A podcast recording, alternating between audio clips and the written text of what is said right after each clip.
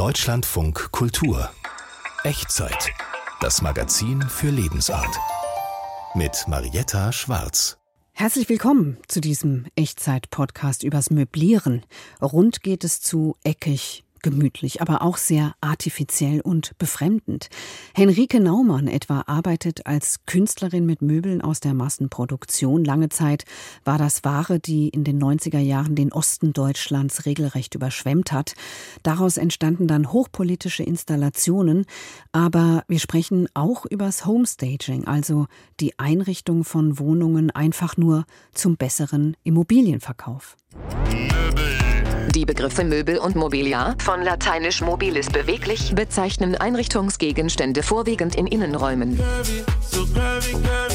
Meine Vorhersage für die Zukunft des Möbeldesigns ist, dass wir uns so weit wie möglich von rechteckigen Möbeln entfernen werden.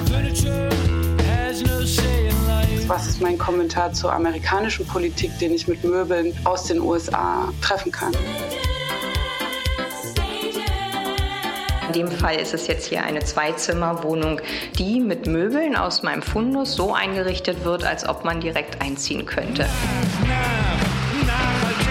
Die Möbel, auf denen wir sitzen, die, die, die Schränke, die Tische, ja, das ist sozusagen alles äh, aus Pilzen und wir wohnen in Pilzen. Rund behaglich nachhaltig ein Echtzeit-Podcast über das Möblieren und Möbel. Susanne Balthasar, du hast diesen Podcast vorbereitet. Worauf warst du denn besonders gespannt? Also ich freue mich eigentlich am meisten auf das Interview mit der Henrike Naumann, die Künstlerin, die mit Möbeln arbeitet. Und äh, ich habe schon Bilder gesehen von ihren äh, Ausstellungen und mich hat das total fasziniert. Also auf der einen Seite war ich ja schon befremdet, weil das einfach so ein ungewöhnlicher Ansatz ist, mit Möbeln oder mit Einrichtungen zu arbeiten. Und dann kommt bei ihr noch dazu, dass die Möbel zum Teil so wahnsinnig hässlich sind. Also das sind ja die fürchterlichsten drei zackigen Schrankwände, die man da eigentlich sieht. Mhm. Und gleichzeitig aus den 90er Jahren. Genau, aus den 90er Jahren. Also wirklich ganz schlimm. Und ja, vielleicht wirkt es auch gerade deshalb so faszinierend. Und äh, ich bin gespannt, was sie dazu erzählt. Mhm. So viel zu Henrike Naumann. Das Interview mit der Künstlerin hören wir später in diesem Podcast. Aber Susanne, du bist ja auch auf einen Trend gestoßen. Genau, runde Möbel sind das. Aha. Curvy Interior Trend, wie das so schön im Englischen heißt. Ja, das sieht man ja jetzt im Moment überall, wenn man eine Wohnzeitung aufschlägt. Also ich glaube, besonders ins Auge springen diese gerundeten Sofas. Dann sieht man jetzt auch überall runde Tische, von denen es vor Jahren irgendwie nur ganz wenige gegeben hat, runde Teppiche und ja, also selbst bei diesen klassischen Verstaumöbeln, die ja von Natur aus kantig sind, sieht man jetzt wieder Schwünge und Kurven und äh, unpraktisch. Ja, zum Teil ist es auch unpraktisch, aber es sieht gut aus, finde ich. Jedenfalls wird das weiche, runde, organische im Möbel- und Innendesign derzeit gefeiert. Lena Fuhrmann hat sich diesen Trend mal genauer angeschaut.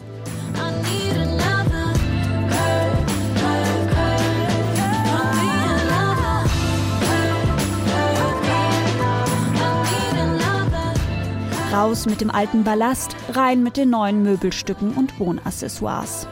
Wer sich dafür gerade in Katalogen oder auf Social Media inspirieren lässt, stößt unweigerlich auf einen der Interior-Trends für 2023.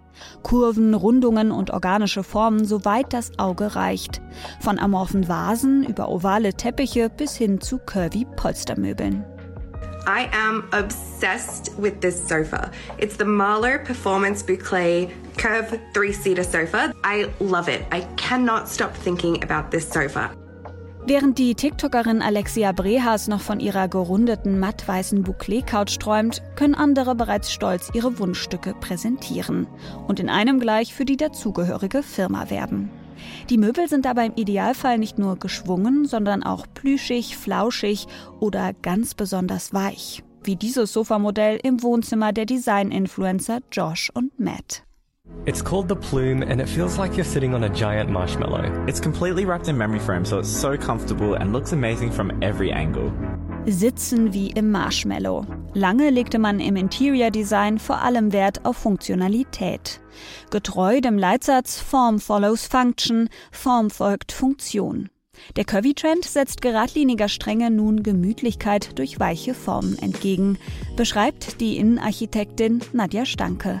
Ich persönlich glaube, dass gerade durch die Pandemie sich da einiges geändert hat. Ne? Das ist irgendwie ein ganz anderes Bewusstsein fürs Zuhause plötzlich gekommen und dieser Coziness-Faktor ist viel, viel höher. Das heißt, Atmosphäre, Wohlfühlen, das ist im Zuhause plötzlich ein ganz anderes Thema geworden.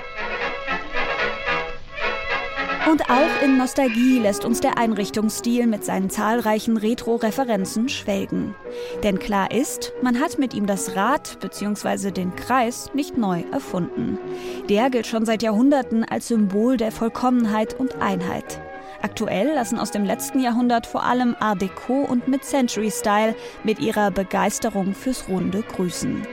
Schon damals wusste man, in eckigen Räumen schaffen organische Formen spannende Kontraste. Und die liebt das Auge. Aber der Curvy-Trend ist, gerade bei den Polstermöbeln, nicht nur retro, sondern bringt auch Neues, sagt Nadja Stanke. Man sieht plötzlich Sofas, die einen leichten Winkel haben, die schon curvy in sich sind, dass auch eine ganz andere Kommunikation stattfinden kann. Und ich glaube, das ist ein Element, was wirklich neu entwickelt wurde, im Moment. Also das gab es auch in den anderen Epochen nicht so sehr, dass Sofas wirklich wie so eine Nierenform haben und dass die Leute, die auf dem Sofa sitzen, eben nicht alle geradeaus gucken, sondern in Kommunikation treten können. Wer mal an einer langen, geraden Tafel neben mies gelaunten SitznachbarInnen ausharren musste, wird das zu schätzen wissen. Auch deshalb gelten runde Tische in der Politik als Garant für produktive Gespräche. Und das schon seit König Artus seine Ritter zur Tafelrunde geladen hat. Dass runde Tische jetzt die Esszimmer erobern, ist also eine gute Nachricht. Heißt das ein klares Go für die Curvy-Einrichtung? Für große Räume auf alle Fälle. Da kommt sie so richtig zur Geltung. Bei weniger Platz ist Vorsicht geboten. Hier kann sie schnell überladen wirken, so Stanke. Sie empfiehlt dann eher auf einen Eyecatcher, beispielsweise einen Cocktailsessel zu setzen oder sich in der Beleuchtung auszuprobieren. Das kann auch ratsam sein, wenn sich der Trend doch nicht auf Dauer halten sollte.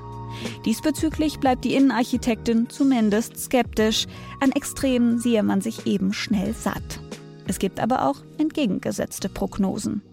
Meine Vorhersage für die Zukunft des Möbeldesigns ist, dass wir uns so weit wie möglich von rechteckigen Möbeln entfernen werden. Warum? Weil es das ist, wonach wir uns sehen. Wir haben es satt, Boxen zu sehen. Ich bin Team Kurven für immer. Ob der TikToker Ryan Filipski damit recht behalten soll, wird die Zukunft zeigen. Bis dahin heißt es, zeigt her eure Kurven.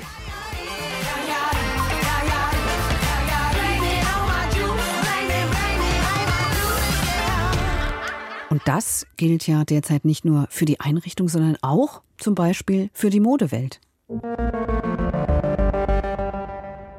Möbel in der Kunst. Eigentlich werden sie ja meist mit der angewandten Kunst in Verbindung gebracht, dann nämlich, wenn es um den Möbelbau oder das Design selbst geht. Aber natürlich gibt es auch Künstlerinnen und Künstler, die mit Möbeln arbeiten und zum Beispiel dann räumliche Installationen entwickeln. Denn Möbel haben eben auch ihren eigenen Ausdruck, ihre Sprache. Womit wir bei Henrike Naumann wären, über die wir vorhin schon kurz gesprochen haben. Ihre Installationen wecken viele Erinnerungen an die Zeit nach dem Mauerfall, die 90er Jahre, aber sie sind eben auch stark politisch aufgeladen. Herzlich willkommen, Henrike Naumann. Vielen Dank. Für all diejenigen, die jetzt kein Bild dieser Möbel aus den 1990er Jahren vor Augen haben, können Sie die mal beschreiben oder anders gefragt, bei welchen schlägt dann Ihr Herz höher? Ja, also ich interessiere mich eigentlich für Möbel, die so Emotionen hervorrufen und die mich erstmal selber beschäftigen und verstören und wo, wo es auch nicht um, sag ich mal, so diese diese Prinzipien, die irgendwann im 20. Jahrhundert sich so Designer überlegt haben, wie was Funktionalität angeht und Bequemlichkeit und Ästhetik, sondern wo das alles komplett über den Haufen geworfen wurde und man eigentlich mit diesen Möbeln so ein Statement setzen wollte oder eine Diskussion anregen, so also eben diese postmodernen Ideen eben Design zu machen, das eher wie so ein Zitat funktioniert oder, oder wie ein Gedankenanstoß und aber eigentlich im Alltag die Funktion nicht erfüllt und man kriegt irgendwie Rückenbeschwerden oder Augenbeschwerden. Und und das finde ich halt super spannend, weil äh, weil diesen diesen Bruch oder auch das Erbe der Postmoderne, das interessiert mich so, weil die Postmoderne oder eher die postmodernen Möbelkopien waren halt das, was in den 90ern in den Osten gekommen ist, weil das da halt gerade so im Westen irgendwie durch war und dann wurde das nochmal günstig im Osten aufgelebt und das war für mich als Kind, die irgendwie so die mit DDR-Möbeln und Holzmöbeln und irgendwie Hellerau mhm. aufgewachsen ist. Meine Mutter war auch Möbeltischlerin mhm. und Möbel haben halt so eine Rolle gespielt und auch diese Prinzipien und dann plötzlich kommen da Möbel, die aussehen, als würden die so aus dem Weltall im Osten abgesetzt und das hat mich natürlich als Kind total begeistert und auch mein Leben lang beschäftigt. Ja, ja, interessant, dass Sie überhaupt das so wahrgenommen haben. Vielleicht ist da auch so eine stilistische Prägung dann der Grund dafür, also dass Sie im Prinzip mit so einem Minimalismus, also es hört sich ja auch ein bisschen nach so Moderne an, klassische Moderne, ne, die Einrichtung, die Sie von zu Hause kannten und dass Ihnen dann überhaupt als junger Mensch ähm, dieser, ja, diese Perversion, die da aus den Baumärkten kam, so stark wahrgenommen haben? Naja, es war jetzt kein Minimalismus, mit dem ich aufgewachsen bin, sondern eher ein Arbeiten mit also mit Geschichte, also Holzmöbel aus verschiedenen Zeiten und irgendwie, also es war jetzt nicht leer und minimalistisch bei uns, sondern eher, ähm, naja, sowas, sag ich mal, über Generationen so gewachsen und noch Möbel auf der Straße gefunden, aber eben dadurch, dass sie alle aus Holz waren und man die reparieren konnte und die dann eigentlich, obwohl sie sehr alt waren, immer noch funktional waren. Ich glaube eher diese Sache und dann kommen Möbel, die die eigentlich nur für den Moment sind und und, und eigentlich in dem Moment, wo sie da sind, schon wieder out of style so. Und eben auch mich eher an das erinnert haben, was ich im Fernsehen gesehen habe, also in Serien aus den USA, die Set Designs, Miami Vice, also so ne, plötzlich konnte man sich das nachbauen. Und ich hatte auch das Gefühl, so der DDR-Funktionalismus wurde aus dem Fenster geschmissen und man hatte dann die Möglichkeit, das eigene Zuhause wie so ein Set einzurichten von der amerikanischen Serie. Und ich habe mich mal mit Leuten in Chemnitz darüber unterhalten, die die totale Miami Vice Fans waren und sich so und das immer geguckt haben und so, aber auf einem Schwarz-Weiß Fernseher zu Ostzeiten. Und dann, als die Mauer offen war und es kam Farbfernseher und Westfernsehen und man konnte Miami Vice in Farbe gucken, waren die total enttäuscht von den Farben, weil sie hatten sich das komplett anders vorgestellt. Und diese Brüche von eigentlich auch so einer Übersetzungsleistung von Dingen, die man im Fernsehen sieht oder wie man sich den Westen vorstellt, und dann setzt man das um, aber es gibt halt irgendwie so einen Bruch und es, und es knirscht und das finde ich so spannend. Und ich glaube, das war dann auch ein Grund für mich, zum Film zu gehen. Ich habe ja dann Szenografie für Film und TV studiert und eigentlich wollte ich lernen, wie baut man das richtig, ne? Und, äh, und, und, und wie entstehen diese Bilder, die dann auch, weiß nicht, überall auf der Welt nachgebaut werden. Und für mich war dann letztes Jahr so ein großer Schritt, das erste Mal tatsächlich in den USA eine Ausstellung zu machen. Ich war auch das erste Mal in New York und das war halt total abgefahren, weil ich wirklich das Gefühl hatte, ich laufe durch diese Filmsets durch, aber muss sie so anfassen, um zu verstehen, dass die echt sind. Und die Arbeit, die ich da im Sculpture Center gemacht habe letztes Jahr, die habe ich auch komplett mit Möbeln aus New York produziert. Und, also da ging es nicht das, um deutsche Baumarktwirklichkeit. Nee, weil, weil da habe ich mich jetzt zehn Jahre dran abgearbeitet.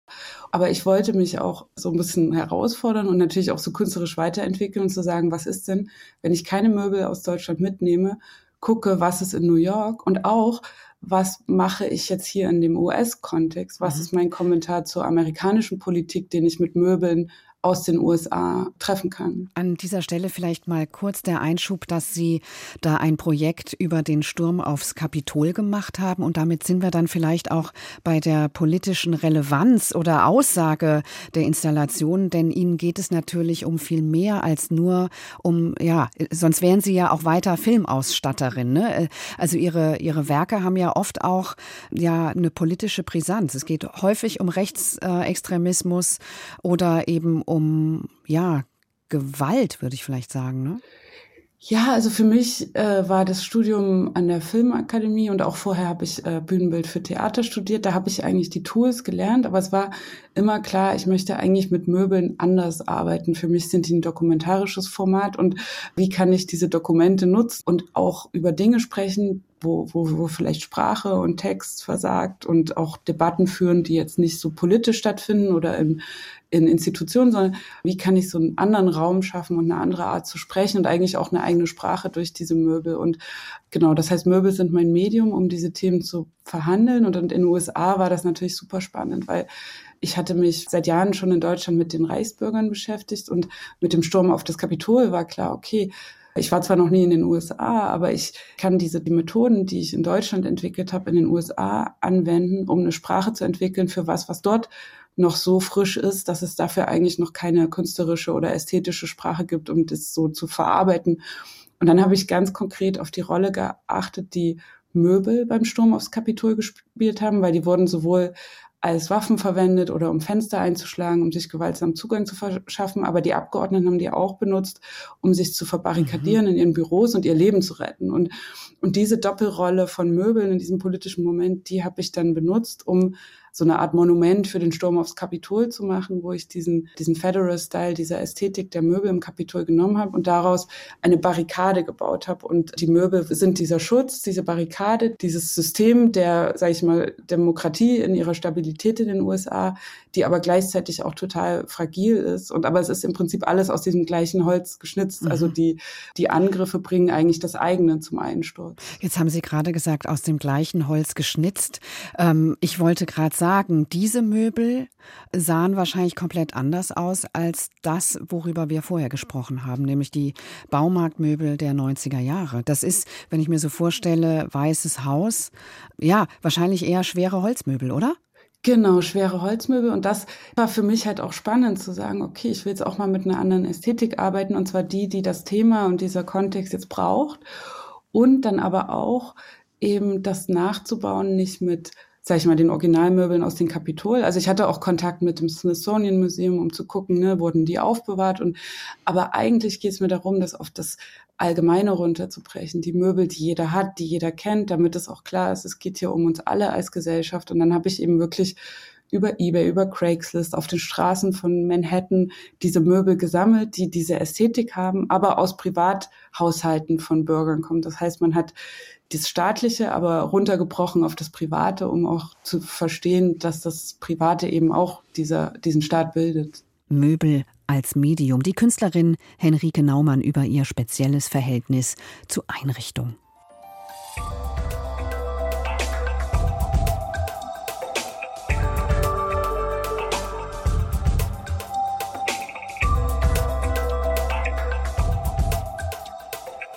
Der Echtzeit-Podcast heute zum Thema Einrichtung und Möbel.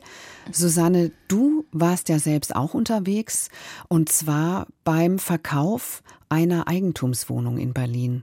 Interessiert hat dich aber die Tätigkeit von einer Frau, die nicht verkauft, sondern die die Wohnung im Prinzip hübsch macht zum Verkauf. Ja, und diese Frau, Birgit Brauer-Ziem, sie ist Homestagerin. Das heißt, die macht die Wohnungen hübsch und wie macht sie das mit Möbeln? Und was man im Grunde genommen dabei sehen kann, ist, dass eigentlich die Wohnung die Möbel machen. Also wenn wir Wohnungen kaufen, sind wir ja immer sehr auf die Räumlichkeiten konzentriert, was ja sicherlich auch richtig ist. Aber wahrscheinlich kommt es doch auch viel mehr auf die Möbel an, als wir uns das eigentlich so vorstellen. Ja, positiv daran ist natürlich, dass man aus jeder Wohnung was rausholen kann mit den richtigen Möbeln. Um dieses Prinzip Homestaging geht es also jetzt. Der Begriff und das Phänomen stammen aus dem amerikanischen, aus den 1970er Jahren. Hier hat sich das Homestaging erst so richtig etabliert, als der große Wohnungskauf in den Städten losging. Inzwischen werden Wohnungen digital gestaged, also gerendert, oder aber eben auch richtig gehend möbliert. Und du, Susanne, hast eine gestagte Wohnung angeschaut. Wo warst du denn genau? Also die genaue Adresse darf ich nicht sagen, nur so viel. Ich war in Berlin Mitte, 1A-Lage würde ich sagen, also da, wo es sich gut wohnen lässt, in einer ruhigen Seitenstraße, ein Altbau. Drinnen gab es dann ein großes Zimmer mit Küche und ein kleines, Flur und Bad, alles aufwendig saniert mit englischen Farben an den Wänden und äh, Kassettendekor. Und diese schöne Wohnung hat die Homestagerin Birgit Brauer-Ziem eingerichtet. In dem Fall ist es jetzt hier eine Zweizimmerwohnung, die zum Verkauf steht und die mit Möbeln aus meinem Fundus so eingerichtet wird, als ob man direkt einziehen könnte. Es geht um das Gefühl. Das heißt, man kommt rein in die Wohnung und weiß sofort, was passt wohin und ja, macht im Kopf schon seine Gästeliste für die Housewarming Party. Und das ist das Bauchgefühl, was einfach angesprochen werden soll beim Verkauf von Immobilien. Das Bauchgefühl, ja. Also wahrscheinlich dieses Bauchgefühl, erstens hier würde ich gerne einziehen und zweitens, dieser Wohnraum lässt sich auch möblieren. Das ist ja auch nicht ganz unwichtig. Hat es dir auch gefallen, Susanne? Naja, als ich reingekommen bin, habe ich erst mal gedacht, oh Gott, Umzug. Das, das, Team war noch mitten im Aufbau. Überall standen Kisten herum und dann wurden Lampen angebracht. Halb zusammengebaute Stühle standen da. Und ich habe dann Birgit Brauer-Ziem erst mal gefragt, was das überhaupt für Wohnungen sind, die sie da aufmöbelt. Es sind oft Problemimmobilien, wo der Grundriss schwierig ist, wo man wirklich nicht weiß, viele Dachschrägen, wie kann ich denn das jetzt optimal noch nutzen? Was nicht funktionieren würde im jetzt Bezug auf Problemimmobilie ist, wenn die Lage einfach nichts ist, wenn die Autobahn direkt davor führt oder wenn es komisch riecht in der Straße, da wird auch die schönste Möblierung nichts bringen. Und was hatte diese Wohnung in Berlin Mitte für ein Problem? Naja, ein richtiges Problem hatte die eigentlich nicht. Die war schon sehr schön, aber vielleicht war die Größe und die Aufteilung ein bisschen schwierig. Also diese zwei Zimmer haben sich auf, ich schätze mal, vielleicht 70 Quadratmeter verteilt und diese Wohnküche war zwar groß, aber so groß eben auch nicht, dass man da die Möbel einfach so reinstellen könnte. Und äh, wie das dann aussieht, das muss man sich dann auch erstmal vorstellen können. Also Räume, die leer sind, erstmal interessanterweise wirken kleiner als eingerichtete Wohnungen. Das heißt, ich habe jetzt einen Raum mit 20, vielleicht 25 Quadratmetern, in dem ich wohnen, essen und kochen soll. Und das überfordert dann auch wieder viele, die sagen, wo passt denn jetzt noch der Esstisch hin hier neben dem Sofa? Und dann habe ich eine Nische noch vor dem Balkon und da kann ich jetzt den Essplatz zeigen. Und das würde man ohne den Tisch, glaube ich, nicht verstehen, dass das echt genügend Platz ist. Ja, und da würde ich dann noch ergänzen, dass das eben auch eine ganz normale Altbauwohnung war. Der Grundriss, der war schön, aber die hatte eben auch nur einen Mini-Balkon und ein Schlauchbad. Und diese eigentlich ganz normale Wohnung wurde dann teuer saniert und soll natürlich auch teuer verkauft werden. Und dabei helfen dann die Homestager. Und äh, gerade in Großstädten wie Berlin oder München und Frankfurt, da gibt es ja gar nicht so viele Superwohnungen. Aber eigentlich werden fast alle Wohnungen für viel Geld verkauft und mit Homestaging zahlen die Käufer bis zu 15 Prozent mehr, sagen die Immobilienexperten. Mich würde interessieren, hat es denn funktioniert, was Birgit Brauer-Ziem sich da ausgedacht hat? Also wirkt diese Wohnung größer? Ja, absolut. Also ich kann leere Räume auch nicht gut einschätzen und hätte gedacht, dass in diesem Wohn- und Küchenraum kein Platz für einen Tisch ist oder dass das eben einfach nicht gut aussieht. Und Birgit Brauer-Ziem, die ist natürlich auch eine sehr geschickte Einrichterin. Sie hat zum Beispiel das Sofa mitten in den Raum gestellt, was so einen großen Raum ja dann auch gliedert. Und die Möbel, die waren alle sehr elegant. Die hatte sie auf die Wandfarbe abgestimmt. Das war so ein zartes Türkisblau. Also Samt großes Thema und das Farbkonzept Grau, Dunkelblau, Gold. Und das zieht sich jetzt durch. Sprich, die Barhocker am Küchentresen sind mit grauem Samt, am Esstisch, der hat eine schwarze Marmorplatte mit einer leicht weißen Maserung. So, das ist wieder das, die Farbe von der Kochinsel, die sich dann wiederfindet. Das klingt ein bisschen wie aus dem Katalog oder so aus äh, aktuellen Instagram-Profilen. Ist es denn auch eine Einrichtungshilfe, würdest du sagen, was die Homestagerin da macht? Ja, also wenn ich so eine Wohnung kaufen würde, ich würde das wahrscheinlich abfotografieren und dann hinterher ein bisschen was nachmachen. Und ähm, es ist auch so, obwohl es Homestaging eigentlich erst seit den 70er Jahren gibt, gab es vorher schon Musterwohnungen. Also das hat zum Beispiel auch das Bauhaus gemacht. Da wurden Musterwohnungen eingerichtet und damit sollten die Leute auch ästhetisch erzogen werden. Und ein bisschen ist das ja das, was Birgit Brauer-Ziem auch macht. Also sie zeigt, was man mit den Möbeln machen kann. Wie ist es? Die Einrichtung, die Birgit Brauer-Ziem benutzt, die klingt ja auch relativ modisch, finde ich, das, was sie da gerade beschrieben hat. Was macht sie denn damit, wenn die Sachen aus der Mode gekommen sind? Oder hat sie einen riesen Fundus? Genau, also die Sachen, die aus der Mode gekommen sind, die werden zum Teil eben auch verkauft auf eBay Kleinanzeigen, wenn es gar nicht mehr geht. Und sie hat einen Riesenfundus. Sie hat ein Lager, da hat sie Mobiliar für 30 Wohnungen. Also das ist schon richtig viel Zeug und da verbringt sie auch richtig viel Zeit.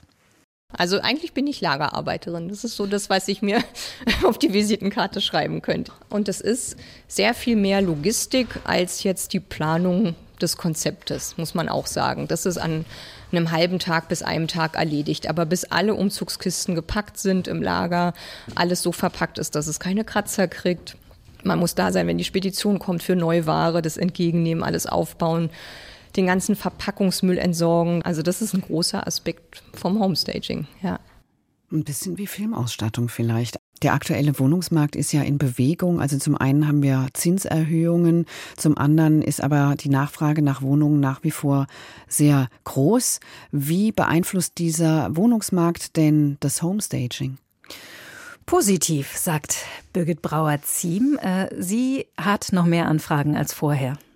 Jetzt, nachdem die Zinsen so gestiegen sind, dass es auch wirklich diesen Anstupser oft wirklich mehr braucht als vor ein, zwei oder drei Jahren, wo eigentlich die Makler nicht das Problem hatten, die Immobilie zu verkaufen. Ähm, also das merke ich auch in Berlin. Auf dem Land, glaube ich, war es immer schon so, es gibt ja Gegenden, wo eher so die Landflucht herrscht und da stehen dann in der Straße mehrere Häuschen leer. Die Großeltern sind gestorben und das ist, jetzt muss man die zwei Generationen darunter für dieses Häuschen begeistern. Also, dass die junge Familie einzieht in das Haus, wo vielleicht gerade die 80-jährige Großmutter ähm, jetzt ins Pflegeheim gegangen ist. Das heißt, das war wirklich ganz lange notwendig in den Ecken Deutschlands, um überhaupt Häuser verkaufen zu können. Ja, und dann hat sie noch erzählt, dass sie jetzt auch mehr Wohnungen aus dem unteren Preissegment bekommt. Sie hat mir dann auch gleich Fotos gezeigt von einem Objekt im Hinterhof in Neukölln und eins von einer Einzimmerwohnung im Plattenbau in Spandau. Also Homestaging funktioniert offenbar überall. Irgendwo zwischen Bühnenbild, Einrichtungshaus und Musterwohnung bewegt es sich also das Phänomen Homestaging. 50, 60 Jahre ist es her, dass sich Architekten und Designer mit großer Lust an der Entwicklung von Möbelstücken aus Kunststoff ergingen. Zahlreiche Designklassiker stammen aus dieser Zeit, etwa der Panton Chair, die Eames-Stühle und unzählige Nachfolger von ihnen oder das sogenannte Senftenberger Ei von Peter Gizzi. Mit dem neuen Material taten sich damals ungeahnte Möglichkeiten auf, vor allem was die Form betraf. Worum sich damals keiner kümmerte? Erstens, Kunststoff wird spröde und geht dann kaputt. Zweitens, der Rohstoff Erdöl ist begrenzt und wenig nachhaltig. Zwar sind wir bis heute von diesen Möbeln fasziniert, aber beim Einrichten hat längst ein Umdenken eingesetzt. Unternehmen gehen mit neuen Werkstoffen auf den Markt, bleiben dabei aber den alten Entwürfen mitunter treu. Matthias Finger berichtet. Irgendetwas stimmt nicht mit dem Gartenei 2.0. Die Form ist zwar die gleiche, aber die Neuinterpretation der bunten und glatten Plastikbombe aus den 70ern besteht aus gemasertem Biokunststoff auf Algenbasis, produziert aus einer Tonne Seetang und das sieht man auch. Ja, das hat doch eine sehr eigene Ästhetik. Das ist so grünlich, braun, matt das hat so ein bisschen so eine raue äh, Oberfläche. Also es hat so ein bisschen was, würde ich sagen, von der Anmutung wie Ton zum Beispiel oder, oder Lehm. Jochen Eisenbrand ist Chefkurator am Vitra Design Museum in Weil am Rhein. Dort hat er einen Prototypen des neuen Garteneis ausgestellt.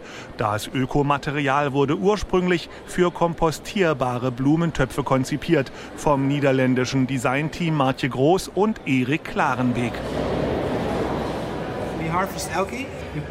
Wir ernten Algen, wir trocknen sie und machen Pulver daraus.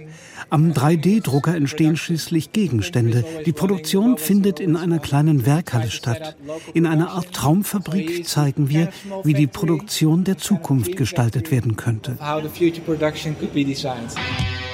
Das Original aus den 70ern ist auch als Senftenberger Ei bekannt, entworfen vom ungarnstämmigen Designer Peter Gizzi in Westdeutschland, wurde es im VEB-Synthesewerk Senftenberg kostengünstig produziert. Die Neuauflage unterscheidet sich aber nicht nur optisch von seinem Vorbild.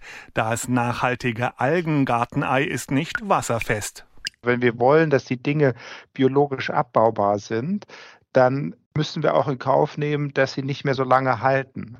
Wenn ich mich auf meinen Stuhl setze mit irgendwie nasser Badehose, dann will ich ja nicht, dass der sich unter mir auflöst. Dann wie bestimmt man den Moment, an dem es sich dann zersetzt?